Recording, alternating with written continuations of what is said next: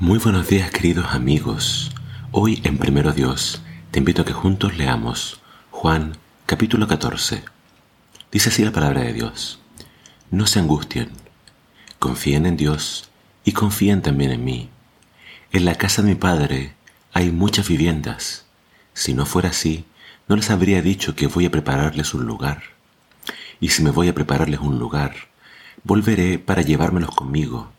Así ustedes estarán donde yo esté. Ustedes ya conocen el camino para ir a donde yo voy.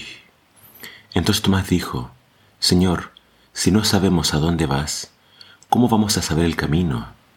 Jesús les contestó, Yo soy el camino, la verdad y la vida. Nadie puede llegar al Padre si no es por mí. Si ustedes me conocieran, conocerían también a mi Padre, y ya desde este momento lo conocen, pues lo han visto. Felipe le dijo, Señor, déjanos ver al Padre y con eso nos basta. Jesús le contestó, Felipe, ya llevo mucho tiempo entre ustedes y todavía no me conoces. El que me conoce a mí ha visto también al Padre. ¿Cómo puedes decirme, déjanos ver al Padre? ¿No crees que yo estoy en el Padre y el Padre está en mí? Las cosas que yo les digo, no las digo por mi propia cuenta. El Padre que está en mí es el que hace sus propias obras. Créame cuando les digo que, que yo estoy en el Padre y que el Padre está en mí, y si no, al menos créame por las obras mismas. Les aseguro que el que cree en mí hará las mismas obras que yo hago, y hará obras todavía mayores, porque yo vuelvo al Padre. Todo lo que ustedes pidan en mi nombre, yo lo haré. Así el Padre será glorificado en el Hijo. Yo haré lo que ustedes pidan en mi nombre.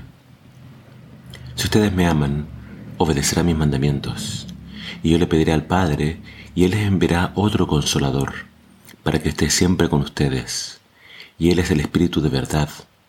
El mundo no lo puede recibir porque no lo ve ni lo conoce, pero ustedes sí lo conocen, porque vive con ustedes y estará en ustedes.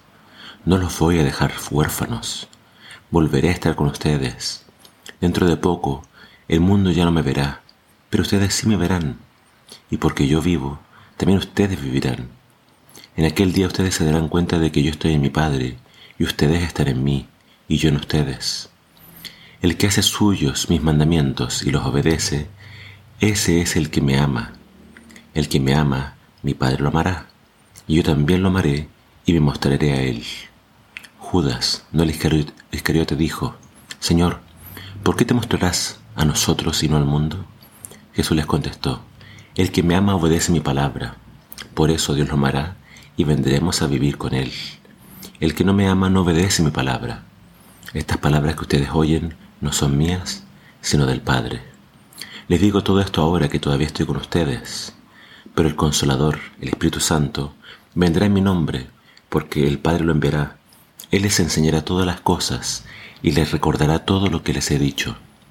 Les dejo la paz, les doy mi paz pero no se la doy a ustedes como la da el mundo. No se angustien ni tengan miedo. El capítulo comienza con estas palabras invitando a Jesús a sus discípulos a no angustiarse. Eh, Jesús ya les había dicho, yo me voy a ir y ustedes no me pueden seguir. Además les reveló de que Pedro le iba a negar. Era sin duda una noche muy oscura y triste para los discípulos. Estaban por separarse de su maestro y entonces Jesús les dice, no se turben, no se angustien, no se entristezcan. ¿Por qué? Porque sí, yo me voy, pero me estoy yendo a donde mi Padre a preparar un lugar para ustedes. Y si me voy a preparar un lugar, volveré a buscarlos y los tomaré mismo para que donde yo estoy, vosotros también estéis. Esta es la promesa más grande del Nuevo Testamento. Jesús volverá por los suyos y entonces estaremos siempre con el Señor. Es lo que estamos esperando, su regreso, su segunda venida. Y Jesús les dice, pero no se preocupen, ustedes me van a seguir porque saben a dónde voy. Y entonces ellos responden, Señor, no sabemos a dónde vas.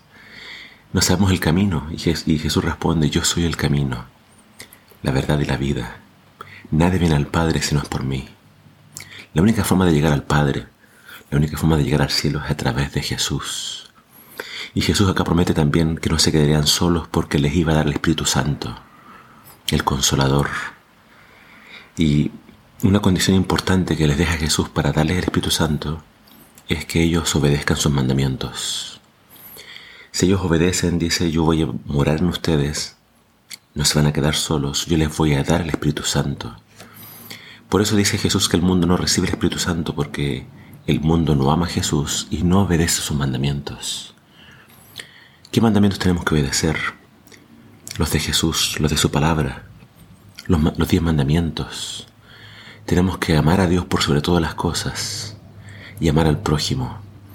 Cuando nosotros nos enfocamos en esto, Jesús nos da el Espíritu Santo y dice que cuando nos da el Espíritu Santo, sabemos que Él está en nosotros. La seguridad de la salvación está en esa, en que sabemos que Dios es real porque vive en nosotros. El Espíritu Santo habla a través tuyo, te usa y tú eres instrumento. No te angusties, Jesús viene pronto. Confía en Jesús, confía en Dios y sírvele hasta que Él venga. No tengas miedo y que su paz te embargue, te proteja y te guarde. Que el Señor te bendiga.